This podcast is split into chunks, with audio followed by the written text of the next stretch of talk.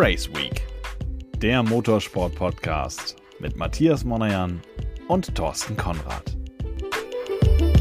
Und damit also ein herzliches Willkommen, liebe Motorsportfreunde, zu einer neuen Folge hier auf Race Week. Ich hoffe, ihr hattet ein schönes Wochenende und seid jetzt gut in die neue Woche gestartet.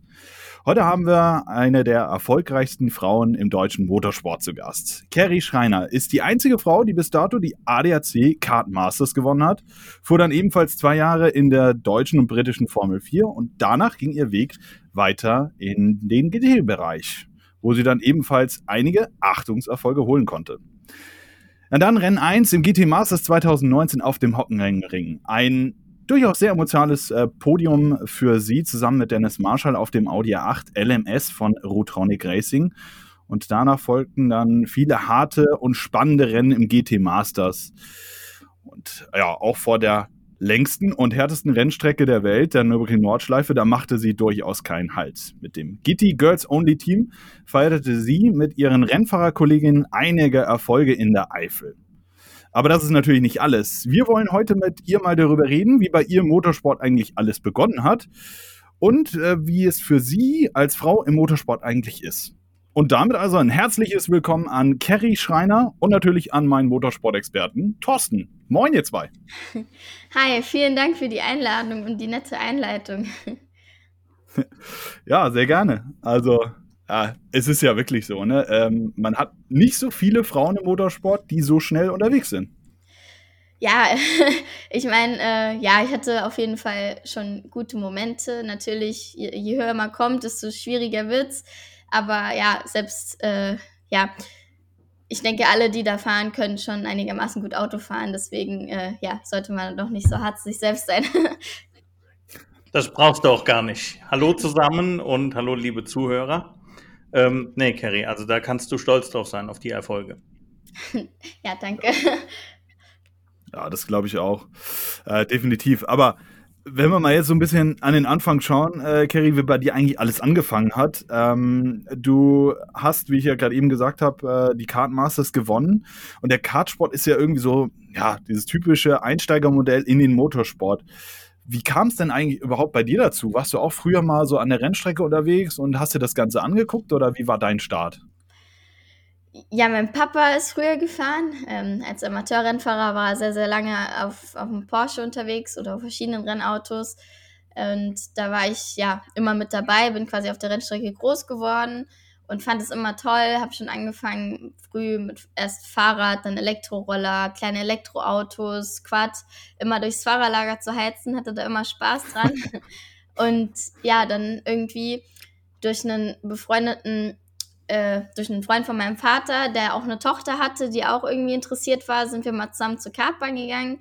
Und ja, dann haben wir uns das angeschaut und da waren da mehrere Mädels und das war eigentlich ziemlich cool, weil dann haben wir dann die Speed Cats gegründet. das erzähle ich eigentlich voll cool. selten, aber, aber, es ist eigentlich voll die coole Story, weil wir waren dann fünf Mädchen, ähm, keine Ahnung, im Alter von 10 bis 13 Jahre, ähm, die ja dann ihr erstes eigenes Rennkart bekommen haben und dann angefangen haben, ja, nationale Kartrennen zu fahren.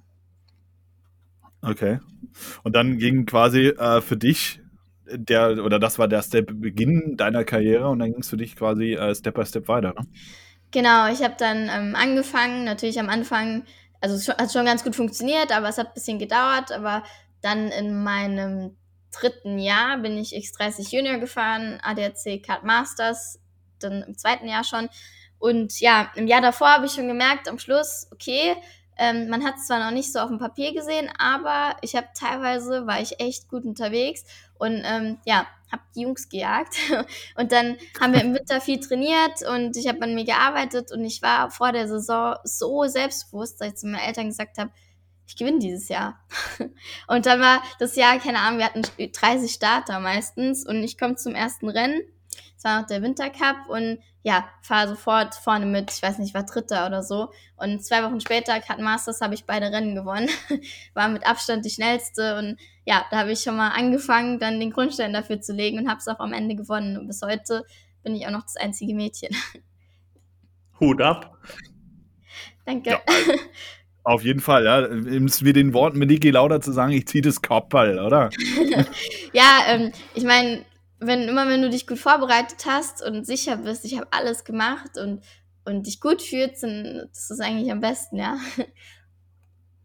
Ja, definitiv. Also, ähm, wie du es auch gerade eben gesagt hast, äh, man muss immer irgendwo auch ähm, dabei bleiben und dann halt auch den Ehrgeiz haben, weil ansonsten, glaube ich, erreicht es ja auch nichts, oder? Ja, auf jeden Fall. Ich meine, ich bin dann im Jahr drauf, bin ich KF3 gefahren. Das war die, die ja, quasi die härteste Juniorklasse. Ähm, dann gab es natürlich im ersten Jahr auf den Sack. Dann ähm, bin ich im Jahr drauf, ja, bin ich im Jahr drauf eine ähm, andere, ein anderes Team, andere Marke gefahren. Und dann ähm, hat man nochmal ein bisschen andere Impulse gekriegt. Ähm, und ja, dann lief es auf einmal viel besser und dann bin ich auch in, den, in der höchsten Klasse öfter mal in der DKM unter die ersten zehn gefahren, wo wirklich eine richtig starke Generation ist, wo glaube ich danach 15 Formel 4 gefahren sind oder wo ja heute welche Formel 1 fahren. Deswegen, das war schon krass. Also auf meine Kartzeit bin ich ganz stolz. Ja, das glaube ich auch. Also es wird auch, ähm, wenn man das immer so sieht, ähm, das wird unglaublich hart gefahren, auch im Kartsport. Mhm so ein bisschen vergleichbar mit nachher dann auch, wenn wir jetzt mal so ein bisschen weiter nach vorne springen in deiner Karriererichtung, aber auch GT, oder? Also da wird ja auch recht hart gefahren. Ist es vergleichbar mit dem Kartsport? Ja, nicht ganz. Also Kartsport ist schon also extrem viel Kontakt. da war es normal, wenn du halt mal angeditscht hast.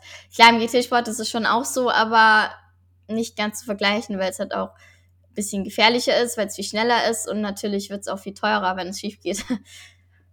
Ja, ja, das, da sind wir wieder beim Thema Kosten und Motorsport. Ne? Ja. Ja, wenn wir ähm, da nochmal ein bisschen weiter nach vorne springen, 2017 hast du ja dann äh, die Zeit in der Formel 4 ähm, gehabt und bist dann ähm, oder hast dann den Schritt gemacht äh, rüber zum GT-Sport. Mhm. Mich würde da ein bisschen interessieren, war da schon irgendwie für dich klar, Formelsport ist nicht so ganz meins? Und ähm, wie ist so der Umschwung eigentlich vom Formelauto auf einen äh, GT-Wagen? Ist es ein krasser Umschwung ähm, oder könnte man es vergleichen? Wahrscheinlich eher nicht, oder? Ja, ich muss sagen, in meiner Anfangszeit Formel 4, ich glaube, dass ich auf jeden Fall körperlich leichte Probleme gehabt habe. Das fiel mir schon schwer. Aber ich hatte auch ähm, nie so richtig den Spaß daran gefunden. Also klar, es hat mir auf jeden Fall extrem viel gebracht. Ich habe viel gelernt. Ähm, aber ich habe auch gemerkt, dass, weil, wie gesagt, da fahren ja viele, die später in die Formel 1 kommen können. Und es war halt wirklich extrem hart auch für mich. Und ich, ich hätte den nächsten Schritt in die Formel 3 nicht geschafft, a, körperlich, finanziell. Und ja, ich habe auch, wie gesagt, einfach nicht genug Spaß daran gehabt. Und deswegen wollte ich was anderes probieren.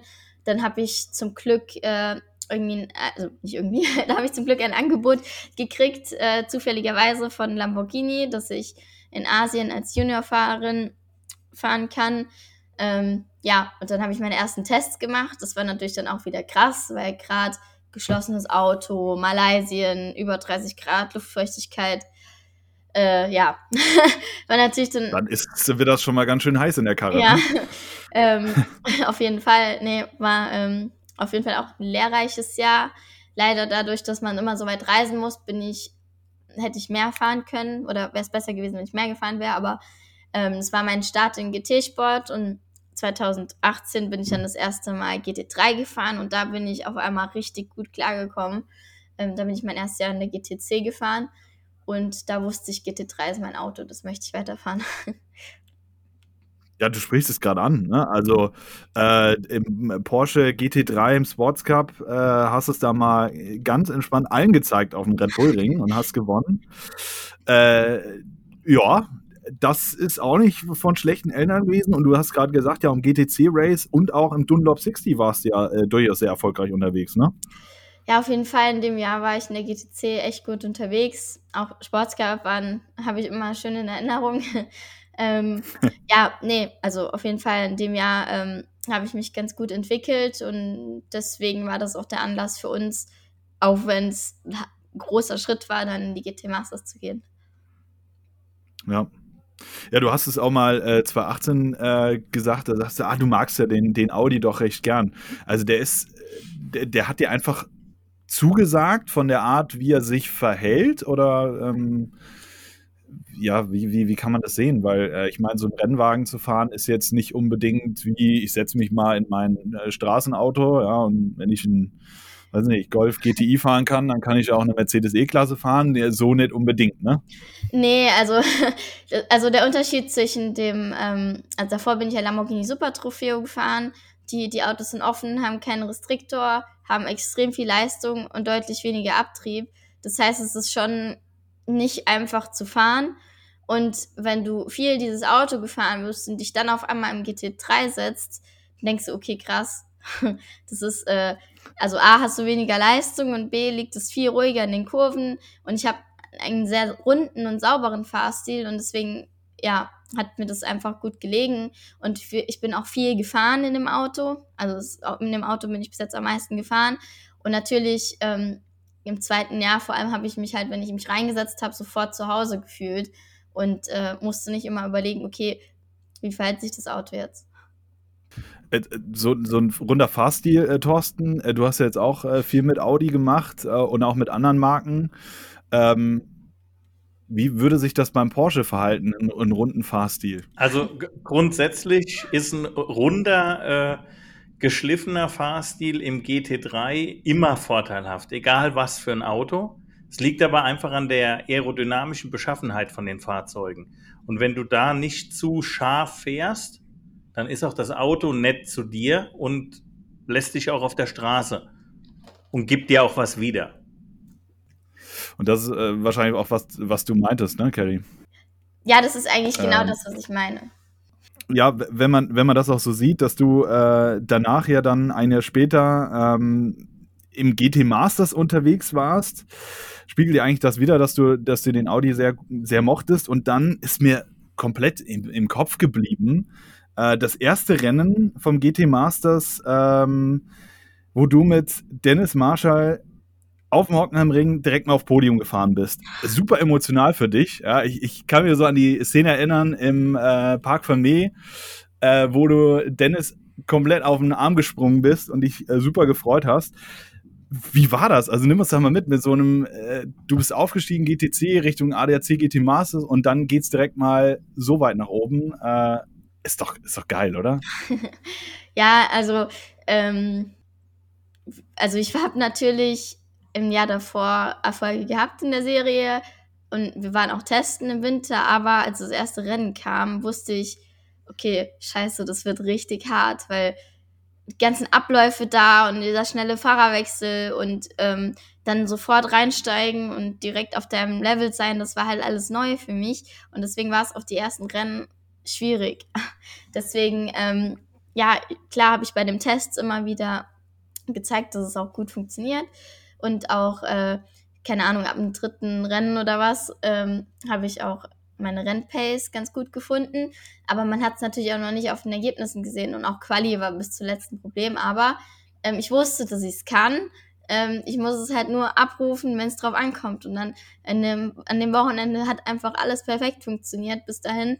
Ähm, und ja, Dennis war richtig gut unterwegs, ich eigentlich auch. Und ja, dann hatte das Ding auf Pole gestellt. Natürlich war ich unfassbar nervös. Also ich dachte so, oh Gott, warum tue ich mir das an? Weil ähm, ich wusste jetzt, ich meine, selbst wenn ich ganz gut unterwegs bin, es wird für mich schwer, das zu halten. Ähm, ich meine, muss ich mir ja nichts vormachen, aber ähm, ich bin dann eingestiegen, habe, glaube ein, zwei Plätze verloren und äh, ja, habe aber gesehen, dass die hinten dran eigentlich nicht wirklich näher kommen oder ganz, ganz wenig. Und dann dachte ich, okay, es läuft, ähm, fahr einfach deinen Stiefel und ja, schaffst du schon irgendwie. und dann kam ich rein und war eigentlich Vierter und dann, und dann äh, steige ich aus und dann, äh, weiß ich noch genau, da kommt der Frank Stippler zu mir, und wo bist du rausgekommen? Ich so, ja, Vierter. Hat mich total gefreut und war völlig fertig. Und dann habe ich gehört, dass ein Auto, das Auto vor mir eine Strafe gekriegt hat und dann war es ganz vorbei. Also natürlich habe ich mich nicht gefreut, dass es eine Strafe kriegt, aber ich war auf einmal auf dem Podium. Das war schon richtig krass und ähm, ja, das war, und ich hatte noch Geburtstag an dem Tag und das war alles ja. zu viel, hey. Ja, aber mega. Also ein besseres Geburtstagsgeschenk kann man sich doch gar nicht machen, oder? Ja, auf jeden Fall. Vor, vor allem gerade wo diese ganzen Zweifler, ja, ähm, das war dann halt auf jeden Fall eine Genugtuung.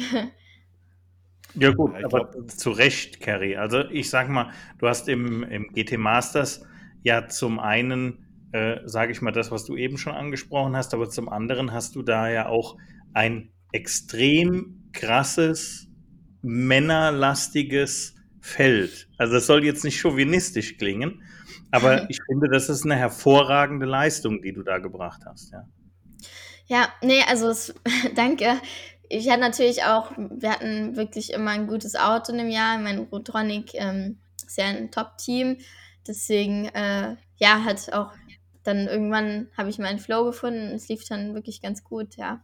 Und ja, da fahren halt wirklich nur Profis fast. Also es ist wirklich hart gewesen. Ja, du, du, bist auch Profi, ne? Also jetzt sagst du. ja, das schon, aber also Profi, aber ich würde mich jetzt nicht auf eine Ebene mit einem Werksfahrer stellen, zumindest noch nicht. Ja gut, aber du hast bewiesen, dass du es kannst. Ja? ja, also gar keine Frage. Genau, und dahin musst du auch erstmal kommen. Ja, das stimmt. Aber äh, Thorsten, du sagtest ja gerade eben, also diese Dichte, die im, im ADAC GT Masters einfach ist, ähm, an, an Abständen, die auch da sind, äh, ob es jetzt Rennen, Qualifying oder hin oder her ist, die ist ja unfassbar. Ja, 18 also, Autos ja, innerhalb einer Minute. Ja. Ja. Äh, also einer Sekunde, eine Sekunde, ja. Sekunde, ja. ja. Minute wäre dann doch ein bisschen. Ja, ja, Entschuldigung. Das war, war eine freudige Fehlleistung. Nee, aber ich meine, daran sieht man ja mal, ja, also wie hoch und äh, klasse dieses Fahrerfeld äh, im GT Masters aufgestellt ist. Absolut. Auf jeden Fall. Und dann halt auch äh, das, äh, das Jahr danach, äh, gut, es ging dann als das Corona-Jahr ein. Ähm, aber auch da, ja, warst du äh, super stark unterwegs. Komm mal zum Anfang des Jahres, denn das ging ja noch nicht sofort los, ja, aufgrund halt von Corona. Ja. Und da war ja dieses Thema E-Sport, das hat ja richtig Fahrt aufgenommen. Wir haben das jetzt schon ein paar Mal, ich hatte das auch mit Eddie Mirke und, äh, und Co. besprochen. Aber auch du, ja, dich habe ich auch in einem äh, Gitti-Simulator gesehen für Gitti.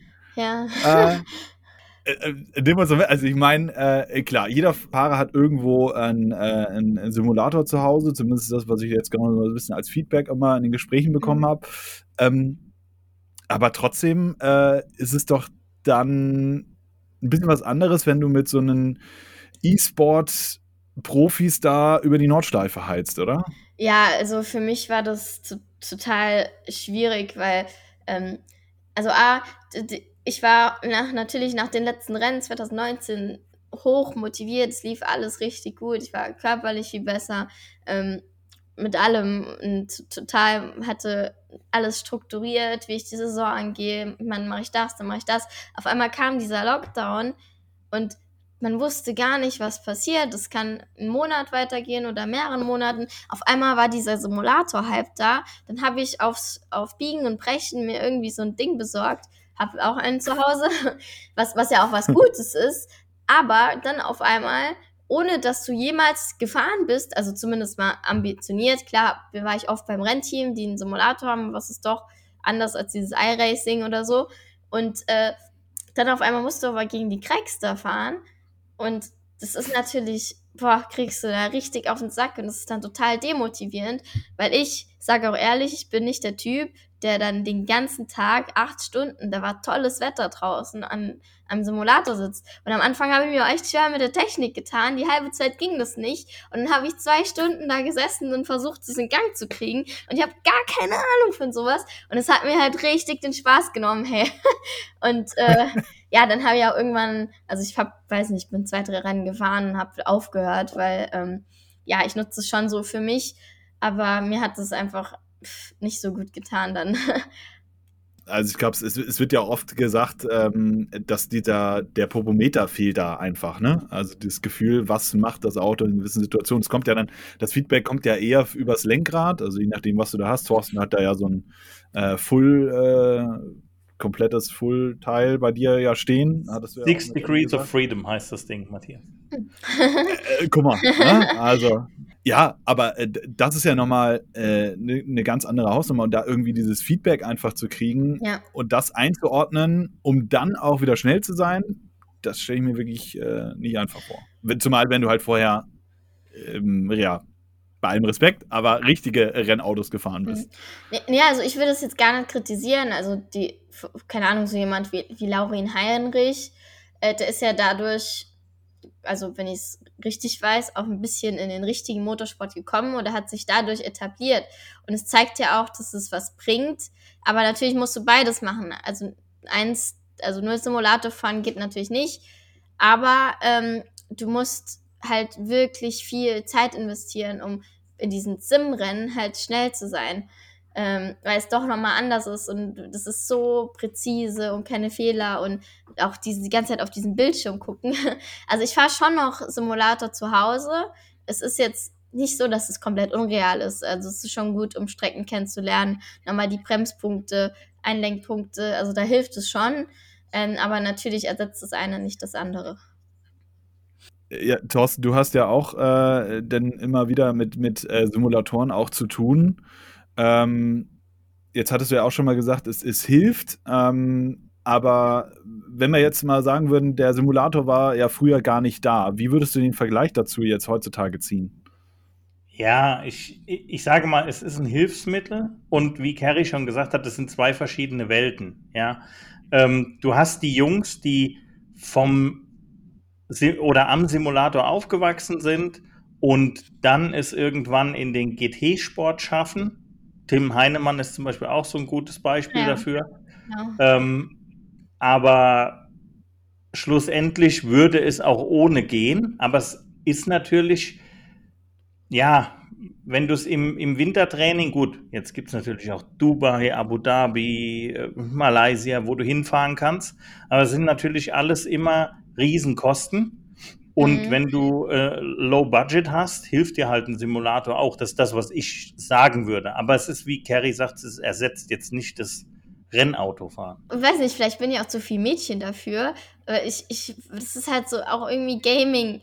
Und ich mochte das noch nie, da stundenlang vor so einem PC zu sitzen und irgendwas zu spielen. Also in dem Fall, klar, hilft es dir, aber trotzdem, es ist irgendwie nicht real.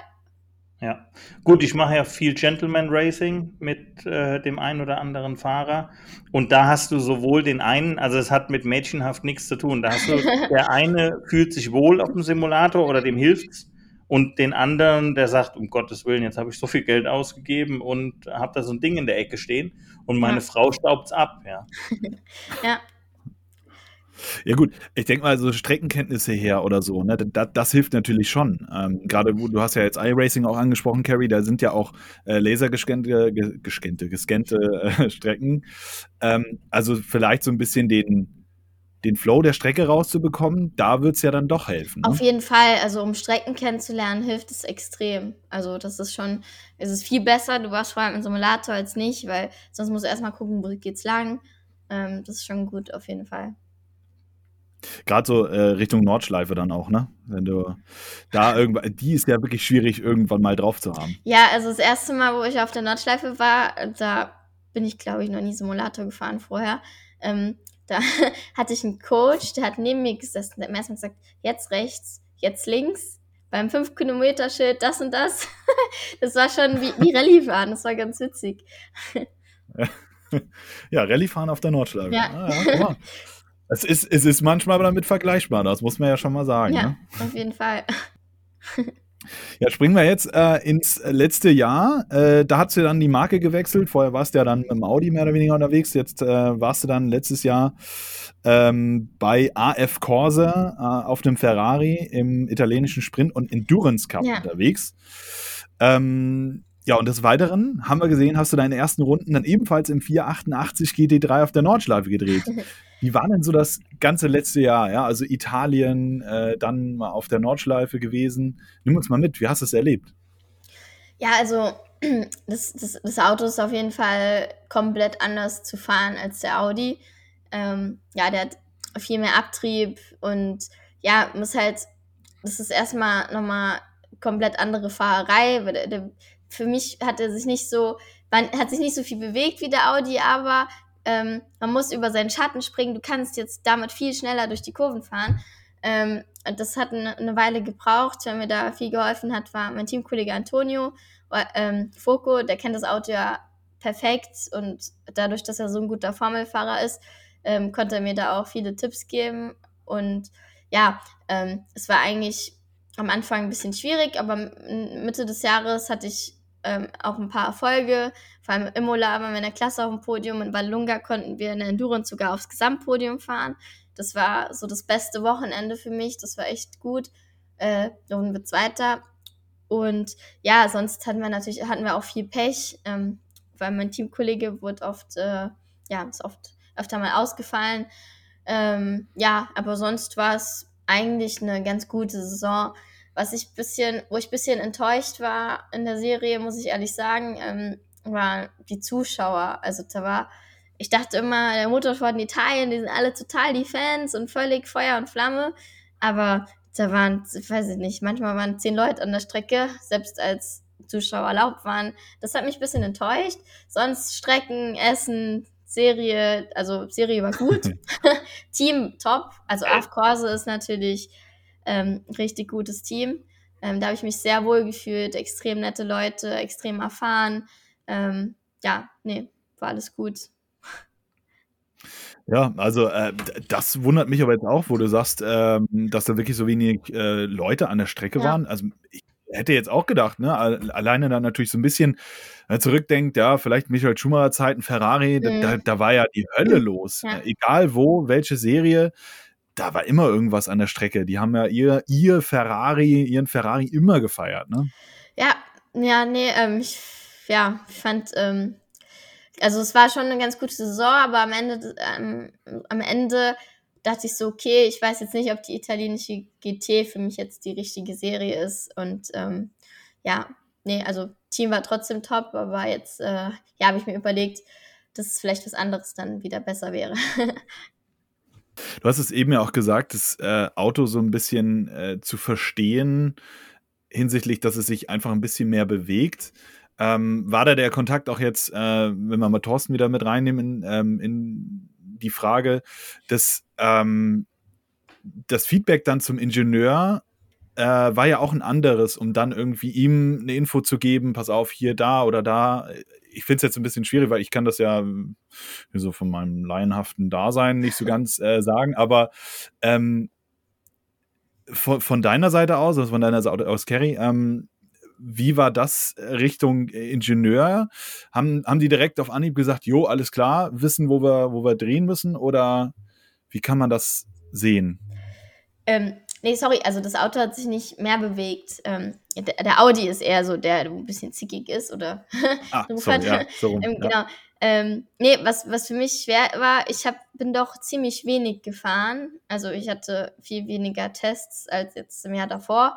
Und dadurch, dass das Auto neu war, war es für mich erstmal schwer, dass ich eigentlich noch gar nicht am Limit bin. Und dann, ähm, ja, wie schon gesagt, du kannst eigentlich viel schneller durch die Kurve fahren. Dann dieses späte Runterschalten ist bei dem Auto wichtig.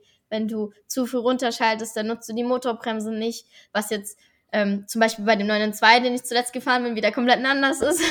Und es ist halt oh, immer, ja, ja die, die Tracktime ist halt durch nichts zu ersetzen. Das ist so wichtig. Und ähm, also der, das Auto war einfach anders und da habe ich mich schwer getan. Und es ist natürlich auch schwer, dem Ingenieur eine Aussage zu machen, wenn ich am, am Anfang noch gar nicht am Limit bin. Und das kommt dann einfach mit dem Vertrauen, je mehr du Vertrauen du kriegst. Und ja, ist halt auch Kopfsache, dann einfach, ja, kannst du ja halt fahren durch die Kurve. Das ist auch immer eine blöde Antwort, oder? Von so einem Ingenieur. Ja, ähm, meistens war das ja dann der Antonio oder so, der gesagt hat, ja, du musst dem Auto vertrauen, das geht, das ist kein Problem. Aber ja. Ah, ich glaube, das ist schon einfacher gesagt als getan, oder? Also wenn du da äh, kopfmäßig schon mehr oder weniger sagst, okay, ich bin da jetzt eigentlich am Limit und dann sagt da einer noch entspannt zu dir, ei, fahr da doch mal ein bisschen schneller noch durch, das geht. Das stelle ich mir super schwierig vor. Ja, ähm, ja, man hat gesehen, wenn ich dann, wenn ich dann mal zwei, drei Wochenenden hintereinander gefahren bin, dann, dann macht es dann auch oft Klick, weil du kriegst dann auf einmal das Gefühl dafür. Ich meine, ich sage jetzt, es ist auch generell bei mir ein Problem, dass ich halt oft ein bisschen zu vorsichtig dran gehe. ähm, wenn ich dann Vertrauen habe, es geht schon, aber ähm, ja, oft, ich denke, die, die meisten Männer gehen da eher ein bisschen forscher ran. Das äh, ist auch ein, eine Schwäche von mir, sage ich einfach mal. Ja, gut, aber nicht unbedingt eine schlechte, oder? Also dann, man, man weiß ja auch irgendwie, äh, ich, naja, es gibt da auch mal so einen Spruch, da hat ein Rennfahrer gebracht, sagt er, ich weiß, wie es kracht, wenn es einschlägt, wenn man ja. einschlägt. Und dann hast du doch ein bisschen mehr ähm, ja, Respekt einfach vor der Sache, oder? Ja, auf jeden Fall. Vor allem, wenn man, wenn man kein Werksfahrer ist oder jetzt unbegrenztes Budget hat, wird es dann natürlich auch teuer, wenn man einschlägt. Ja, das ist es. Denn es ist nicht immer so, der hinten drauf fährt, äh, der bezahlt ja. wie im Straßenverkehr. Das wäre schön, aber äh, so ist es halt nicht. Äh, wenn du da abgeschossen wirst, dann musst du leider dafür selber zahlen. Ne? Ja.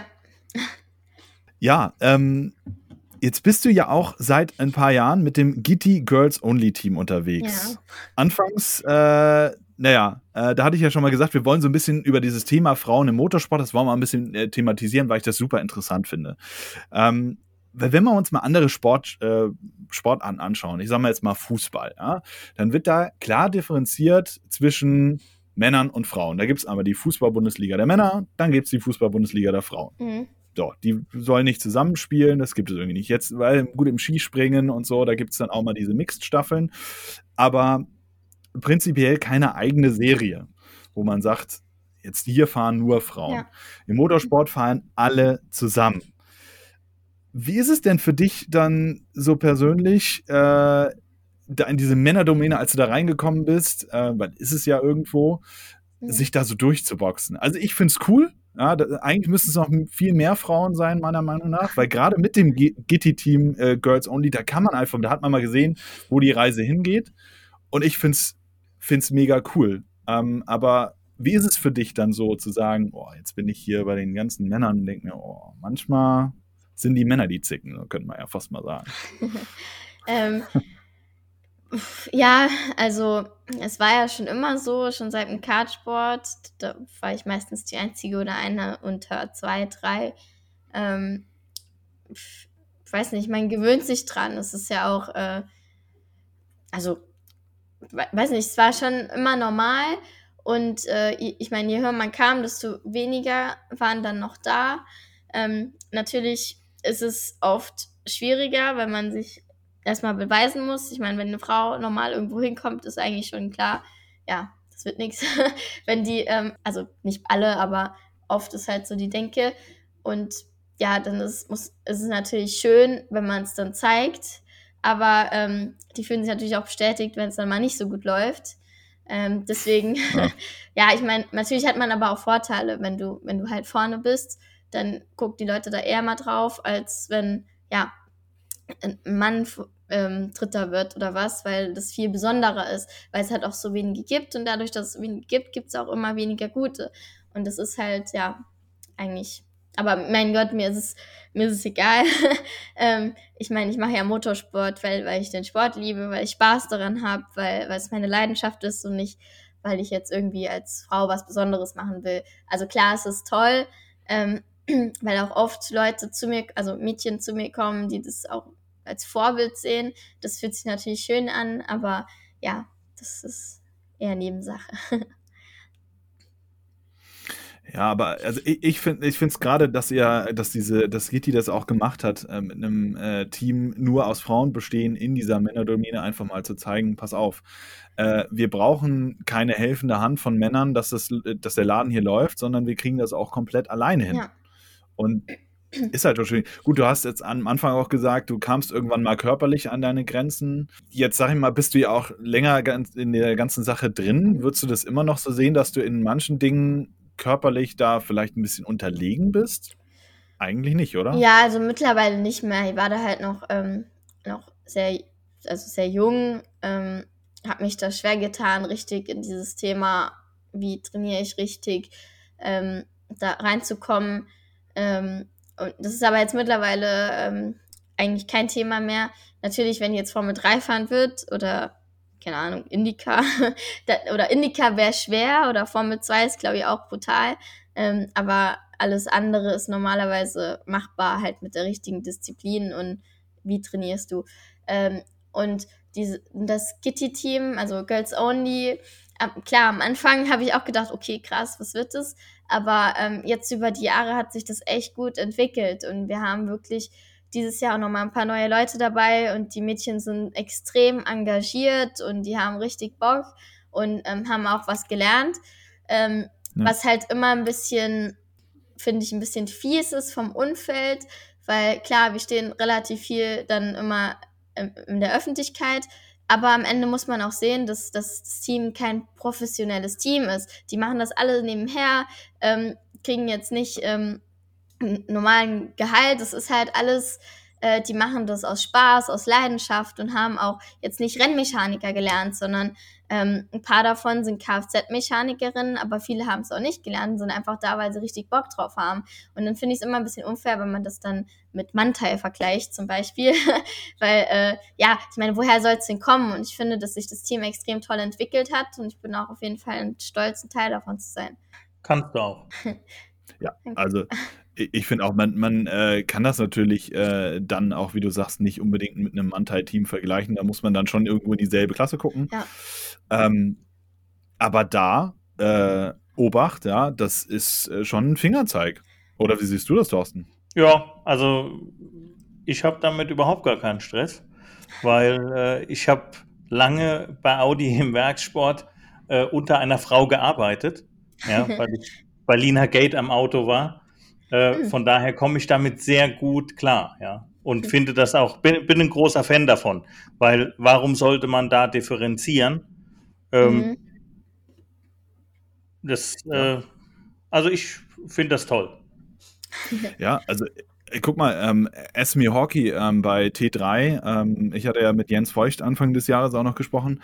Er sagt auch, das ist äh, atemberaubend, was, äh, was da für eine Steigerung auch da war. Wegen wahrscheinlich auch der Tracktime, was du sagst, ne, äh, ja. Carrie? Da, da, da muss natürlich auch immer wieder, du musst kontinuierlich im Auto sitzen, du musst das Auto verstehen und und und, dann wirst du auch schneller. Ja. Ähm, aber äh, ja, gerne mehr davon. Also ich, das ist meine persönliche Meinung. Weil warum sollten wir äh, nur einen Männersport daraus machen? Das ist wie eine Zeit lang, äh, wenn ich jetzt mal so in meine äh, Sparte gucke, ähm, im, im Aviation-Bereich, es gab nur Piloten und dann äh, hat man manchmal vor ein paar 10, 15 Jahren hat man komisch äh, in, in, die Luft geguckt, wo man gesagt hat, oh, da ist ja eine Frau sitzt vorne im mhm. Cockpit, was ist da los? Ja, also das ist ja auffälliger Quatsch. Warum sollten die das nicht können? Ja. Richtig. Auf jeden Fall. Also äh, von daher absolut, äh, Carrie, mach äh, richtig viel Werbung. Ja, da sollen noch ganz viele von euch nachkommen, weil ich finde äh, es einfach mega. Ja, man, man sieht an dir ähm, bestes Beispiel. da braucht man keine Angst haben vor den Jungs, die tun einem auch nicht weh. Ähm, und letztendlich äh, ist die Rennfahrerfamilie, das habe ich jetzt gelernt, klein, aber die halten alle extrem zusammen. Ja, das stimmt, das ist eine kleine Welt. Ja, also ich finde schon, dass es immer mehr gibt, auf jeden Fall. Und vor allem gerade im Moment, finde ich, wird das Thema auch stark unterstützt. Man hört es auf allen Seiten mit der, ähm, mit der W-Series. Klar, die fahren, da fahren jetzt so Frauen gegeneinander. Das ist jetzt vielleicht nicht das ähm, Optimale, aber ähm, ohne die W-Series, ohne diese Unterstützung, die der Investor da gibt, würden viele gar nicht fahren. Und man hat die Möglichkeit, da Geld zu gewinnen und kann dann in anderen Serien fahren. Und das, das finde ich auf jeden Fall toll. Und vor allem, also man sieht ja überall, wie bei den Iron Dames oder in Amerika gibt es jetzt ein neues äh, Format, wo sie die nächste Indycar-Fahrerin äh, suchen. Ähm, oder jetzt heute habe ich gelesen, in England gibt es ein neues Team äh, oder ein Team, wo zwei Damen in der Formel 4 fahren. Das heißt, man sieht es immer öfter und ich finde, es gibt auch immer mehr auf jeden Fall. Ist wichtig, genau. Und ich finde auch der richtige Schritt war damals zu sagen, wir machen jetzt äh, die, äh, die äh, W-Series einfach, um darauf aufmerksam zu machen. Kommt zu uns, habt keine Angst und macht den Schritt in, in Richtung Motorsport. Ja. Ihr seid genauso gut wie alle anderen. Ja. Am Ende will ich noch mal kurz darauf äh, zurückkommen, was Thorsten jetzt an diesem Wochenende gemacht hat. Äh, vielleicht auch gar nicht so uninteressant für dich, Carrie, denn du bist ja äh, Markenbotschaft Markenbotschafterin von Scheffler. Ja. Und Thorsten, du warst am Wochenende auf dem Hockenheimring und da äh, war ein ja durchaus interessantes 24-Stunden-Rennen, oder? Ja, das war sehr, das war wirklich sehr interessant, ja. Ähm, 24 Stunden E-Grand Prix, ähm, ausgerichtet vom Hockenheimring. Also war eine sehr witzige Angelegenheit, weil zum, du bist nicht 24 Stunden gefahren, mhm. sondern du hast auch, du bist gefahren und hast geladen.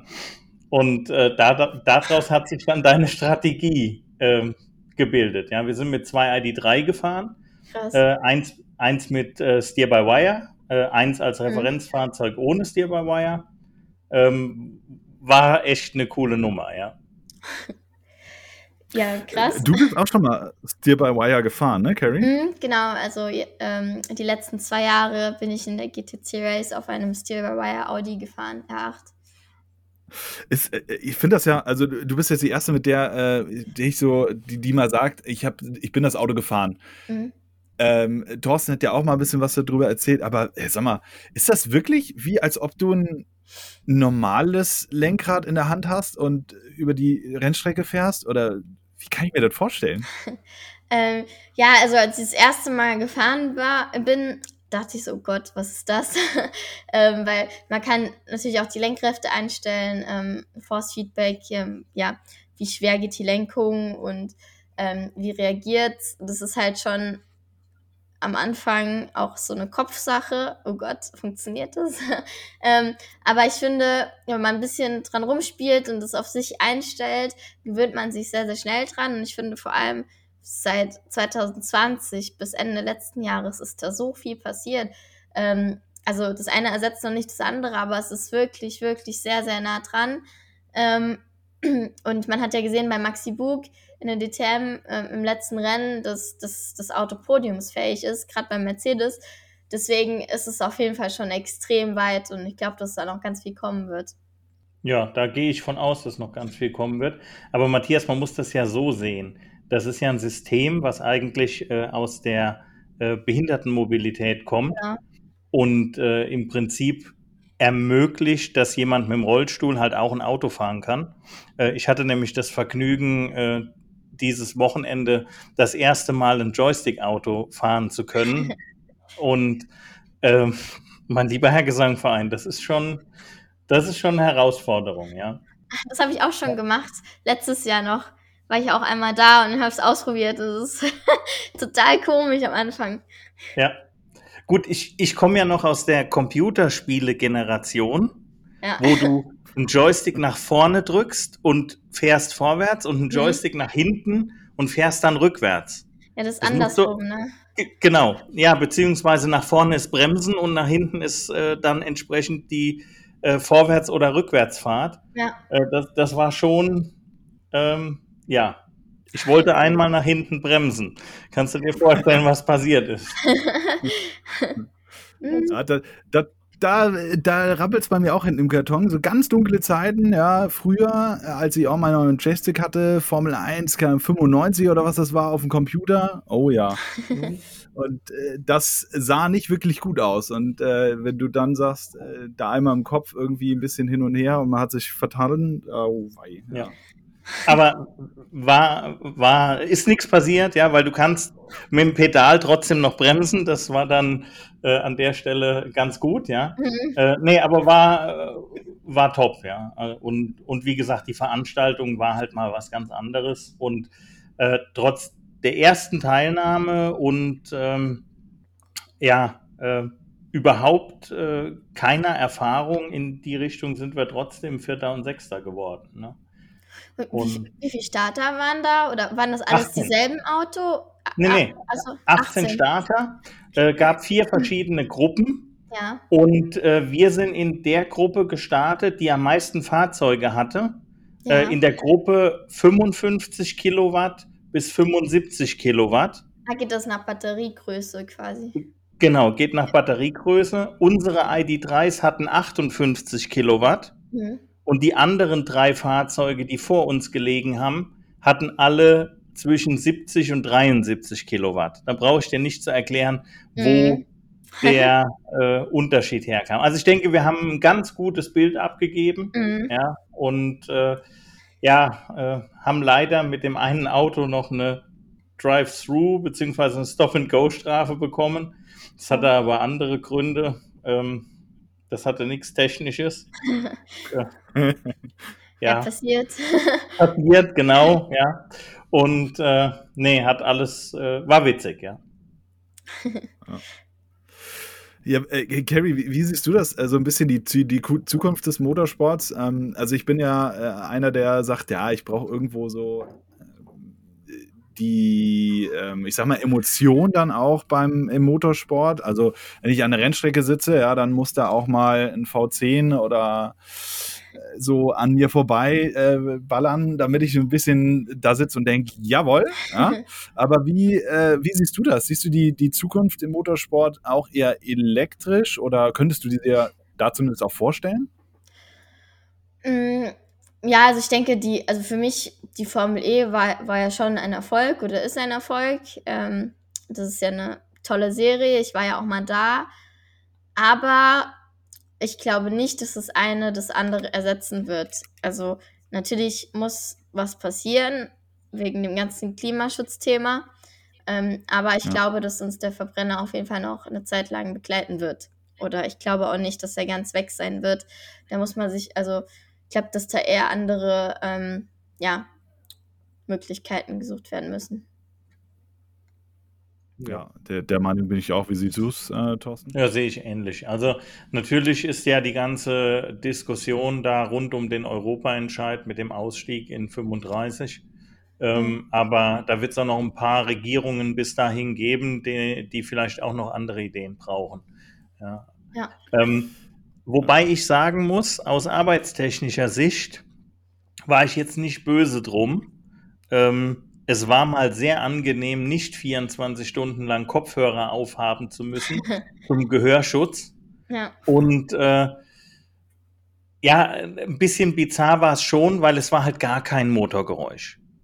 Ja, aber komm, gib zu, da konntest du doch gar nicht schlafen. Das hat dir doch gefehlt. Im Hintergrund immer ein.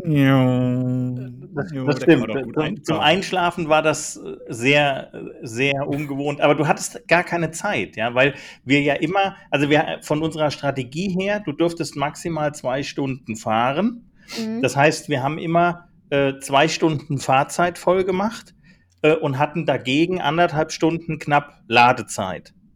Äh, und das musstest du halt auch genau timen, weil das Auto kam. Dann musst du halt so verschiedene Dinge machen, wie eine Tankklappe auf, äh, dann so mhm. ein, Stöpsel ziehen, damit du dann den, den Stecker reinstecken kannst. Dann musst du ans Ladegerät, musst am Ladegerät programmieren, was du, wie du laden willst und so weiter. Das ist schon, äh, das war Witz. Also aus strategischer Sicht und von Ingenieursseite her war das mal ganz interessant. Und halt, von der Rechnerei her war es halt auch cool, ja. Und äh, Strom ja. und Spannung kannst du halt berechnen und ähm, ja, somit kannst du auch ein Splash and Dash machen am Ende, ja. ja. Cool, ja. Alles äh, eine Frage der Strategie. Ja, ja. also, ähm, Kerry, ich bedanke mich erstmal, dass du heute äh, dir die Zeit genommen hast und äh, über den Motorsport, über deine, äh, deine Karriere uns äh, ja so ein bisschen über das Thema Frauen im Motorsport mit uns zu quatschen. Hat wirklich super viel Spaß gemacht. Das ja, stimmt. gerne. Ich hoffe, ähm, ja, ich habe es gut gemacht für euch. Ja, auf jeden Fall. Perfekt. Also, Danke. Gerne wieder. Ja, dann euch äh, da draußen wünschen wir auf jeden Fall jetzt eine schöne Woche und äh, wir hören uns dann auf jeden Fall beim nächsten Podcast wieder. Bis dahin, macht's gut und ciao, ciao. Tschüss. Tschüss.